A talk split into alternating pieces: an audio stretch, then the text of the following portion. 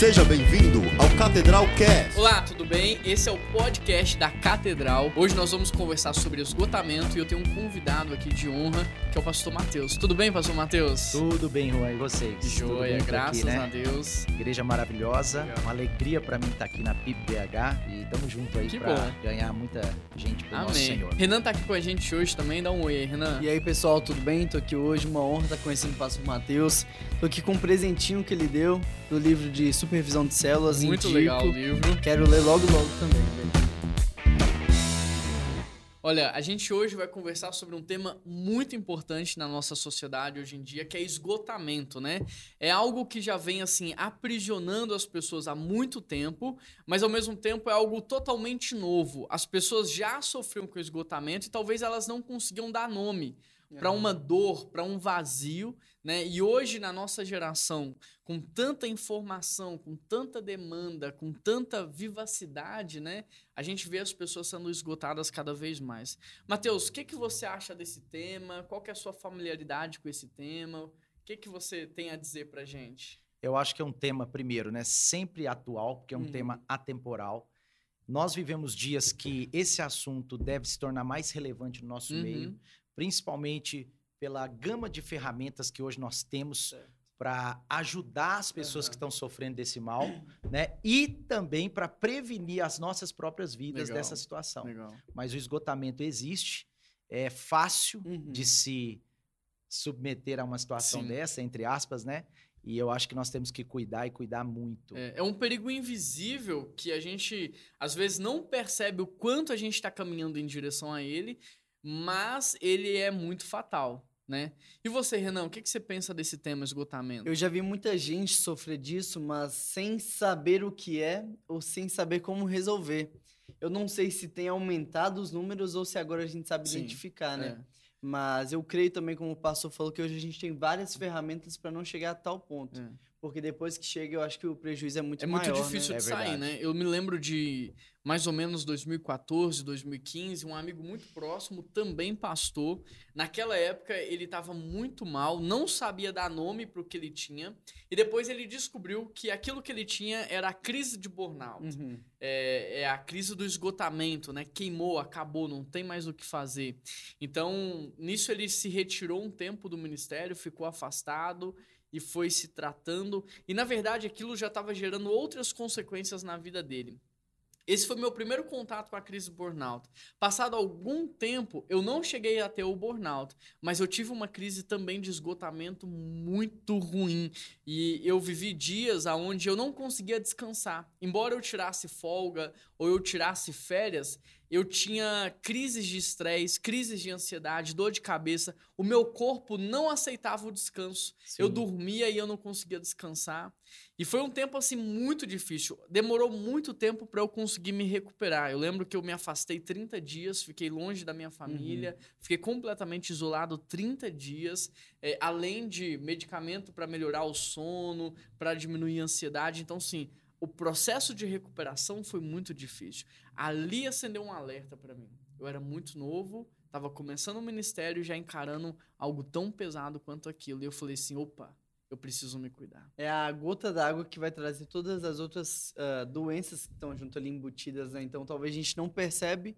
E quando você repara, já está ali com ansiedade, depressão, é. crises, síndrome do pânico. É. E às vezes uma coisa que acontece muito é também ficar um sentimento de culpa nesse uhum. processo. Boa, Matheus. Porque geralmente é. quem tem esgotamento é alguém que vem de uma vida é, muito agitada, agitada, e de certa forma ele tem um senso, uma, um senso de utilidade muito grande. De urgência de querer muito, fazer, é, né? Ele tem um senso, porque é uma pessoa, geralmente, o cara que sofre de esgotamento não é um cara que estava com uma vida equilibrada, é, relaxada, sim. trabalhava só duas horas, três horas por dia, não. É. Né? Não era o cara que compra e vende Bitcoin, né?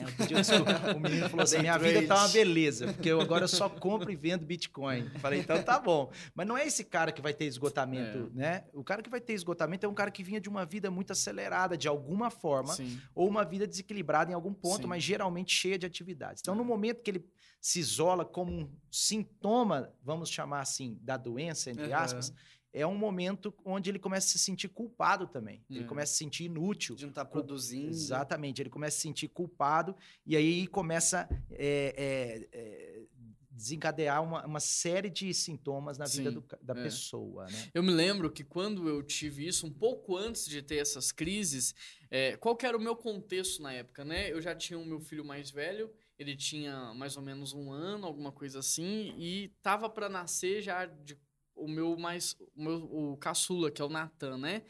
E o meu meu pastor presidente estava fora, estava ausente, querendo ou não, eu estava muito sobrecarregado uhum. na igreja, num contexto difícil dentro de casa, dormindo mal. Meu filho mais, no, mais velho teve crises de cólica e, ele, e, a gente ficou praticamente quatro meses sem dormir por causa Olha. disso, né? Virando noite e dia.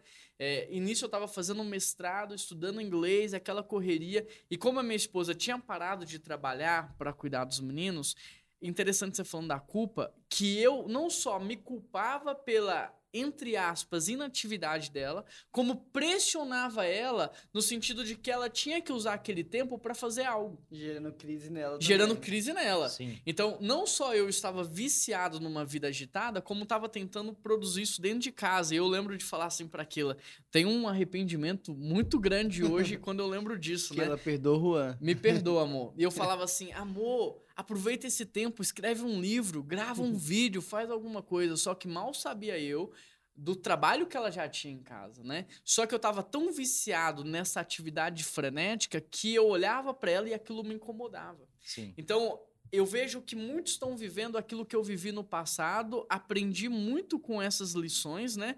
E muitos estão caminhando para esse fim sem perceber né? Porque um dia a conta chega. Sim, e eu é acho que a sociedade, o sistema já embute isso hoje na cabeça da nova geração.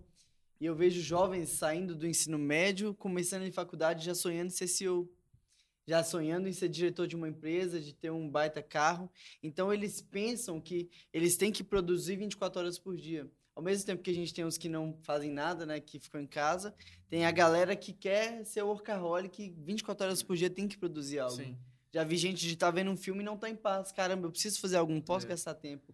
E isso vai gerando aos poucos uh, algo que vai levar a isso. Sim. Porque a pessoa tá o tempo todo se culpando, não consegue descansar, não consegue relaxar. É e verdade. quando percebe, já tá ali, não produziu nada, Sim. tá cansado, tá esgotado. É, e a, a palavra de Deus diz: não adianta a gente ganhar o mundo inteiro é, é e perder a nossa Sim. alma. É, uma coisa que eu vejo hoje, eu não sei se vocês concordam, é o seguinte: nós vamos pensar assim, né? De 100 pessoas, talvez uma, duas, três, uhum. naquela, numa determinada época, estão sofrendo esgotamento. Uhum. Uhum. Não é a maioria. Vamos, que seja 5, 10%. Uhum. Às vezes o nosso foco está muito nessa cinco, nesses 5%, nesses dois, e a gente tem que cuidar desses, é. tem que ajudar. E, é, mas eu acho que o maior desafio nosso hoje é despertar nas pessoas medidas preventivas. Boa. É isso, né? não Trabalhar, esperar chegar lá, né? Não esperar chegar lá. Trabalhar com medidas preventivas. Porque, por exemplo, o apóstolo Paulo, quando ele está falando ali aos seus filhos espirituais, seus, seus discípulos, que eram líderes, eram grandes líderes, ele fala assim: ó, primeiro cuide de si mesmo. Uhum e depois do rebanho que Deus é. os concedeu. Uhum. Ou seja, primeiro cuide de si mesmo. É um princípio que às vezes a gente esquece. Sim. Às vezes a forma da gente se entregar a outras pessoas, ou, como você disse, se entregar a um sonho, uhum. ou se entregar a uma causa, pode sobrepor de tal maneira a nossa. A, a nossa qualidade de vida, vamos chamar assim, a nossa, nossa vida equilibrada, que a gente acaba se entregando mais do que deveria em algumas circunstâncias, é claro. Eu não estou falando da gente não se entregar, porque o nosso chamado Sim, é esse. Sim, temos que viver mas, o all-in, mas a gente acaba respeitando se, o nosso corpo, se né? entregando e esquecendo de cuidar de nós é. mesmos. Então, assim, isso eu já passei, como você contou, talvez um pouco disso uhum. também, da gente não é, olhar para aquilo, aquilo que a gente precisa em relação a nós. E é igual no avião, quando a gente pega um voo, é, lá fala bem claro, né? Uhum. Se acontecer em caso de despressurização da aeronave, primeiro coloque a é. máscara é. em você e depois ajude outras pessoas, porque senão não adianta. Uhum. Né? Você vai estar tá morrendo e o outro morrendo junto, né? E os dois morrem juntos, né? Exatamente. E o fala, né? Ame ao próximo como a ti mesmo. Não tem como eu amar é. o próximo se Existe eu um padrão, né? É. Exatamente. Eu Isso acho que, você tá que me esse falando... é um Desculpa, eu acho que esse é um princípio de cuidar de si mesmo. Se a gente, é lógico que ele é abrangente, não é tão simples como cuide de si mesmo, é. mas é um princípio muito importante para quem quer se prevenir uhum. de ter um problema de esgotamento. É. Porque tratar um esgotamento vai de A a Z Mas o mesmo tratamento, mais leve que seja, não é fácil. Sim. Outra coisa, esgotamento não é uma coisa que se resolve num final de semana, numa não. pousada. Esgotamento vai além disso. É muito profundo, Porque esgotamento né? não é um cansaço. Né? Alguns chamam de crise de ansiedade, outros chamam de. Mas esgotamento é um processo de é. recuperação. É. Tem gente que vai demorar um mês, tem gente que vai demorar um ano ou até uhum. mais. Né? Então é um processo. O que, que seria, assim, propriamente dito, esse esgotamento? Né? Imagina que essa caneca aqui, para quem está me ouvindo só no Spotify, imagina para quem está no YouTube pode ver, né? Imagina que essa caneca aqui ela tenha dois furos, né? Um de entrada e um de saída, né? Às vezes, por que, que a gente sofre o esgotamento? Porque a vazão de saída é maior do que a vazão de entrada. Então, se o buraco onde a água sai é maior do que o buraco que a água entra, claramente que essa caneca nunca vai estar tá cheia, ela sempre vai estar tá vazia. E o esgotamento é basicamente isso, a gente está dando uhum. mais do que a gente está recebendo, que é esse processo de cuidar. Né? Então, nós que somos pastores, se a gente cuida do rebanho, ministrando a palavra, dando palavra, dando direção, cabe uma reflexão: quanto eu estou me alimentando? Quanto eu estou recebendo? Porque senão, obviamente, a vazão de saída vai ser muito maior do que é a vazão de entrada. É como um carro que quer dar carona para seis, sete pessoas sem abastecer o tanque. Né? Sim. Né? Ele não vai é. conseguir é. chegar. E aí, você falando do tanque, me lembrou uma outra coisa. A Paulo, a palavra do Senhor o tempo todo diz sobre calcular a rota, sobre uhum. pensar é, para onde a gente está indo. Preparar, né? né? Então, aqui na PIB, por exemplo, a gente tem um, um plano de sete ciclos de sete anos. Né? A gente está olhando para 49 anos de distância. E se eu quero participar de tudo isso, eu quero chegar lá, eu também quero chegar bem. Eu não quero chegar como alguém doente, alguém cansado que não pode participar. Eu quero chegar bem lá. E se eu quero chegar bem lá, o que, que eu preciso fazer hoje para que eu consiga chegar bem lá? Porque eu vejo muitas pessoas pensando no futuro, mas se preparando um pouco para ele, né? Você falou do combustível, na hora eu me lembrei disso daí, né? É, é a, o preventivo que o pastor falou, né? É. Então, se eu quero chegar, eu vou fazer. Eu, eu pratico isso desde que eu vi você tendo a, a crise. Uhum. Porque quando eu estava no seminário no Rio Grande do Sul, o Juan era o pastor mais próximo que eu tinha como referência. Então, quando eu vi ele vivendo a crise por estar tá dando demais e não se cuidar, eu virei uma chavinha. Então, peraí, não, não vou me doar tanto. Vou me entregar, mas também vou me cuidar. Então, eu tenho vivido de maneira preventiva. O Juan cobra muito isso da gente. Então, ontem fui na lagoa caminhar com minha esposa, hoje fui dar uma corrida. Estou aos poucos isso tentando mesmo. virar a chavinha de, é. ó, é o meu espiritual, é o meu físico, é o meu é. emocional. É, é, é um todo, é. né? Existe uma. No meu livro eu falo de uma síndrome que causa esgotamento espiritual na vida de um líder, né? Mas na vida de qualquer pessoa, que é a síndrome do salvador da pátria. Eu acho que é uma coisa assim muito muito comum às vezes, uhum. na, principalmente em líderes, né? É. Ou às vezes pai de famílias, ou às vezes em pessoas que sonham grande, né? Igual você disse, uhum. sonhar grande não é errado. Sim. O problema é não entender o é. processo, né? Sim. Então, assim, a síndrome do salvador da pátria é aquela síndrome que a pessoa começa a achar que tudo gira em torno, é, gira em né? torno dela. Ela tem que resolver todos os problemas, ela tem que resolver o problema de todos. Então, ele larga de ser um conselheiro, por exemplo, de alguém, e ele começa a ser aquele que carrega a pessoa até o, onde ela tem, ela mesma deveria Sim, ter que é. chegar. É. Gera então, uma codependência, né? Todo mundo depende exatamente. dele. Exatamente. Mas é, às vezes é a própria pessoa que gera isso, é né? Uhum, uhum. Então, assim, é aquele pai de família que larga de ser protetor e se torna um super protetor. Sim. Então, ele carrega o peso que ele deveria dividir. Ou ele carrega a responsabilidade que ele deveria compartilhar. Uhum. Então, ele começa a se tornar aquele cara que, que acha que vai salvar o mundo inteiro. Que vai levar o mundo inteiro nas suas costas. Sim. Isso se aplica também à, à área profissional, isso aplica dentro da família, dentro do ministério, dentro da igreja. E esse negócio é danoso demais, porque no médio prazo, esse líder que se super responsabilizou, ele vai estar tá cansado e provavelmente vai ter um esgotamento. E também a sua lider, o seu liderado, ou a sua família, ou os seus funcionários, que seja, vão ser sempre provavelmente vão ser medíocres, é, vão ser abaixo né? da média, isso, é né? Por quê? Exatamente, porque tem alguém que faz por ele. É. Ah, tem alguém e é um ciclo vicioso, né? Porque essa pessoa gosta de ter alguém que faça por ela e em contrapartida o outro também gosta Exatamente. disso de todo mundo depender dele para qualquer coisa, né? A psicologia vai chamar de codependência emocional. Então eu dependo que você dependa de mim. E aí quando você não depende mais de mim, eu fico mal, mas eu quero que você dependa. E você dependendo, você não consegue fazer mais nada, porque você precisa que eu faça para você e eu preciso que você precise de mim. E é. aí vira um ciclo. O, acho que foi mais ou menos isso que Jetro fala para Moisés ali, né? Olha, cara, se você continuar mantendo desse jeito, você se mata e mata é, o povo. Exatamente. Né? Então, acho que mais ou menos foi essa instrução. Levanta líderes de 100, de 50, de 10 aí, e somente aquilo que eles não conseguirem resolver vem até você. É, e às vezes é aprender a falar não, em alguns casos. Né? Às vezes é melhor falar um não e ficar vermelho hoje do que falar é... um sim e ficar roxo com o não de amanhã, Uau, né? É isso. Então, assim, é, saber falar não. Tem pessoas que, infelizmente, falam muito não e outras estão exageradas no sim. Os sim. dois extremos são é. perigosos. Mas o saber falar não no momento certo, da forma certa, ou às vezes aquele ainda não, uhum, ou às é. vezes deixa eu me preparar Existem várias sim. formas de você falar o um não sem deixar o outro chateado, né? Deixa eu ver aqui na minha agenda, deixa eu ver se está alinhado com meus projetos. Uhum. Não precisa ser aquele não que vai magoar o outro. Às vezes você consegue construir Exatamente. um não que o outro entenda o porquê que você não pode, né? É. Agora, isso tudo não é novo. Quando a gente olha para a Bíblia, o Mateus foi o primeiro a trazer aqui as pontuações.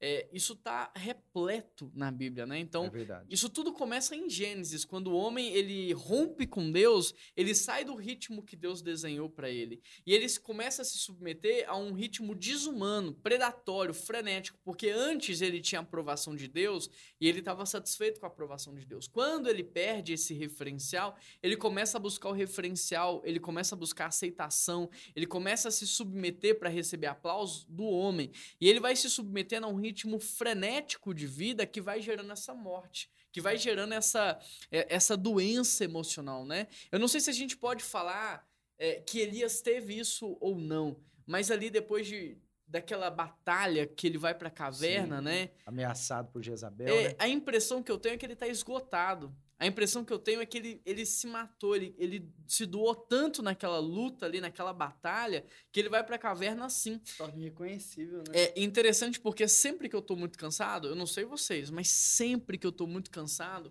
e se eu não vigiar, vem, vem pensamentos assim, ah, eu não vou dar conta, Deus, não tô aguentando mais, eu vou chutar o balde. Sempre em momentos de uhum. cansaço extremo, a gente tem pensamentos e sentimentos assim, Exatamente. assim, que me lembra muito o que Elias viveu ali, né? O que, que vocês acham? É, eu concordo ali, a situação dele ali era, era com certeza um esgotamento, né? É, eu sei que tem também um princípio de batalha espiritual envolvida ali, é, é claro sim, que tem outras coisas, sim. mas independente das questões mais espirituais, na alma ele estava é. ele tava certamente esgotado e acabado ali. É, eu, eu vejo também uma coisa, e aí não é o caso desse exemplo, mas por exemplo, pecados não confessados. Sim. Vai pesando a vida de uma pessoa, porque em Tiago 5,16 diz: confessem os seus pecados uns aos outros para serem curados. curados. Uhum. É claro que ali ele está falando num contexto de liderança, uhum. num contexto de pessoas mais maduras, né? De pessoas que podem ambientes de segurança, né? exatamente, né? lugares não é onde confissão isso... tipo vômito assim que uhum. o cara coloca na mesa. Sim é porque ela tem um fim, ela tem um propósito. Mas eu percebo também, às vezes, quando nós vamos tratar uma pessoa que já está no nível de esgotamento assim pesado, em alguns casos, não todos, obviamente, mas em alguns casos também são pecados acumulados Sim, e não confessos, é. não confessados. Ali, isso, ele vai remoendo, vai, vai tratando aquilo, vai, aquilo ali vai comendo por dentro, e, ele, e a pessoa entra num nível de esgotamento espiritual. Sabe, eu tenho trabalhado assim com algumas, algumas situações de pessoas que estão nesse nível, e infelizmente foi por pecados não confessados. É, o salmista diz, né, que o pecado não tratado, não confessado, ele vai sugando a nossa energia, a nossa força, ele vai matando a gente por dentro fisicamente como um câncer, também, né? né? Como um Exatamente. câncer. Como uma úlcera que vai Enquanto eu calei o meu pecado, né? é. né? E aquele calar não é só de Deus, Sim. né? Porque Deus já sabia. Uhum. Provavelmente aquele calar era exatamente de um mentor, de um pastor, de uma é. liderança, de uma pessoa que poderia ser um canal de Deus, não só é, é para ali, vamos dizer, para essa liberal, liberalização da culpa, uhum. né? Mas para cura da, da é. alma da pessoa, né? É Porque é, nada... é, o Senhor quem perdoa. É. Mas é às vezes através de uma pessoa que a gente é curado. Sim. Falar, né? E não é, é. nada novo, porque o pecado, a consequência dele é morte. É. Morte física, morte espiritual. Então, querendo ou não, vai matando emocionalmente, espiritualmente. E também a gente vê em Jesus ali um, um outro aspecto. Então, é legal o Mateus ter citado essa parte espiritual, porque talvez no final desse episódio você possa olhar para você e chegar a algumas conclusões. Primeiro, eu já estou esgotado? Não estou esgotado? Estou caminhando uhum. para isso? Depois, é, qual tem sido a fonte do meu esgotamento? Ele é um esgotamento porque a vazão de saída é maior do que a vazão de entrada? É um esgotamento referente a pecados não tratados? Que tipo de esgotamento é esse? Para a gente saber também como é que você vai proceder. Mas, por exemplo, eu vejo em Jesus mesmo ele se protegendo o tempo todo. Então, sempre que Jesus fazia um grande milagre, sempre que ele fazia uma grande coisa assim, pode, pode reparar que ele se retirava em seguida. Ele ia ter um tempo com Deus, ele ia para o deserto, ele ia, ficar, ele ia ter um tempo de solitude, porque a impressão que eu tenho é que ali ele enche o balde dele de novo para que ele possa depois, diante de uma multidão, liberar tudo que ele tinha para liberar. E Jesus é um exemplo para nós. Os discípulos falam para ele: vem para cá que aqui tá lotado de gente. Ele fala: não, vou para cá porque agora eu estou precisando disso, né? É. Então Jesus ele não tinha problema em desapontar pessoas desde que aquilo estivesse alinhado com o seu propósito e projeto de vida. O que, que vocês acham? Ele não tinha problema nem desapontar, mas também como de delegar, né? Como o pastor mencionou agora há pouco, a necessidade de você delegar e não puxar tudo para si. Então Jesus deixou o grande exemplo de que ele sabia dizer não, mas também ele não fazia tudo sozinho. Ele tinha uhum. ali os seus doze, que hora ele mandava uns buscar, Sim. hora ele mandava outros orarem. Então ele deixa muito claro esse exemplo é. da necessidade de eu saber dizer não, mas também de ter uma equipe comigo, de ter amigos para confessar, para é. conversar. É, e apesar da gente ser corpo, alma e espírito, né? o esgotamento às vezes atua no, na, nas três dimensões, Sim. mas é, Jesus, tudo que ele disse, ele viveu. É. E ele disse: Vinde a mim, todos que estão cansados sobrecarregados. e sobrecarregados. Vamos trocar. Vinde a mim, todos que estão esgotados, uhum. que eu os aliviarei, é eu os darei descanso, né? Então, ele tá, ele, Jesus ia na fonte, uhum. ele sabia onde era a é. fonte é. do descanso. E pode ser qualquer tipo de esgotamento. A maior fonte de descanso, né? Eu gostei do que você falou, né? Dar uma volta na Pampulha é muito bom, é. férias uhum. é muito bom, né? Existe um princípio. Quando eu vejo o Matheus lá também. Ah, né? é, eu tô tentando, né? Mas não passei dos 8K ainda não. Você já faz uns 20, né? Faz nada. Quem dera. Nem eu. Quem dera. Tem um pastor amigo que faz uma volta na Pampulha, 18 quilômetros, no domingo de manhã, antes Caramba, dos cultos ainda. Isso, é. E tá ele tem mais de 50 ainda. anos, hein? Nossa, tira o chapéu pra ele. Prega ainda. Cara, prega, normal. Eu corro de um carrinho de coco até outro. Eu pato, um Não, eu tô fazendo 18K, mas de bicicleta lá. Eu já reduzi bem. Eu fazia uma hora e meia, uma hora e quarenta. Tô fazendo em uma hora que a lagoa bom. toda. Mas eu ainda preciso melhorar muito. Mas já é alguma coisa, né? uhum, né? É. Agora, correr, eu ainda preciso me esticar, porque correr para mim é um desafio. É, nós vamos chegar lá, Juan. Mas então, eu, Jesus ele disse: então, vinde a mim. Ele tá falando de uma fonte, né? Uhum. Então, assim, eu acho que independente do tipo de esgotamento, sempre a primeira, a maior, a principal fonte é a presença de Deus né, a busca da, da, nossa vida com Deus, da nossa devocional, do nosso tempo a sós com Deus, porque ali é o maior lugar de abastecimento é para nossa alma, é. né? Não é interessante como. como. uma coisa leva a outra. Quando eu estava no seminário no Rio Grande do Sul, eu trabalhava em dois empregos, estudava à noite, final de semana ia para o ministério na, nas igrejas.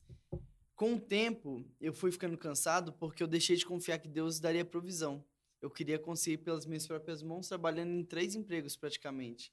Isso foi me cansando fisicamente, me esgotando espiritualmente. Quando eu percebi, eu, eu tava é, um lixo praticamente. Acabando. Foi necessário eu largar tudo, ligar para a igreja e falar assim: eu preciso de ajuda. Uhum. E aí, quando eu pedi ajuda, voltei a confiar em Deus e descansei, aí eu melhorei. É. Então, é como o pastor falou: é a tricotomia, né? A gente precisa cuidar das três áreas. Mas, claro que Cristo é o centro. É entender que ele é o meu refúgio, Sim, que ele é, é meu alívio. Ele e é ele é o salvador para as três áreas, porque é. a gente é um ser integral. Apesar de ter três áreas ali distintas, elas se completam e Jesus vem para restaurar tudo isso, né? Isso é então a gente precisa cuidar. Eu lembro de um médico lá em São Paulo, até fazia parte da nossa diretoria, que ele falava assim: Juan, sua cabeça está arrastando o seu corpo, é. porque você estuda o dia inteiro e não cuida do seu corpo. O seu corpo não está aguentando.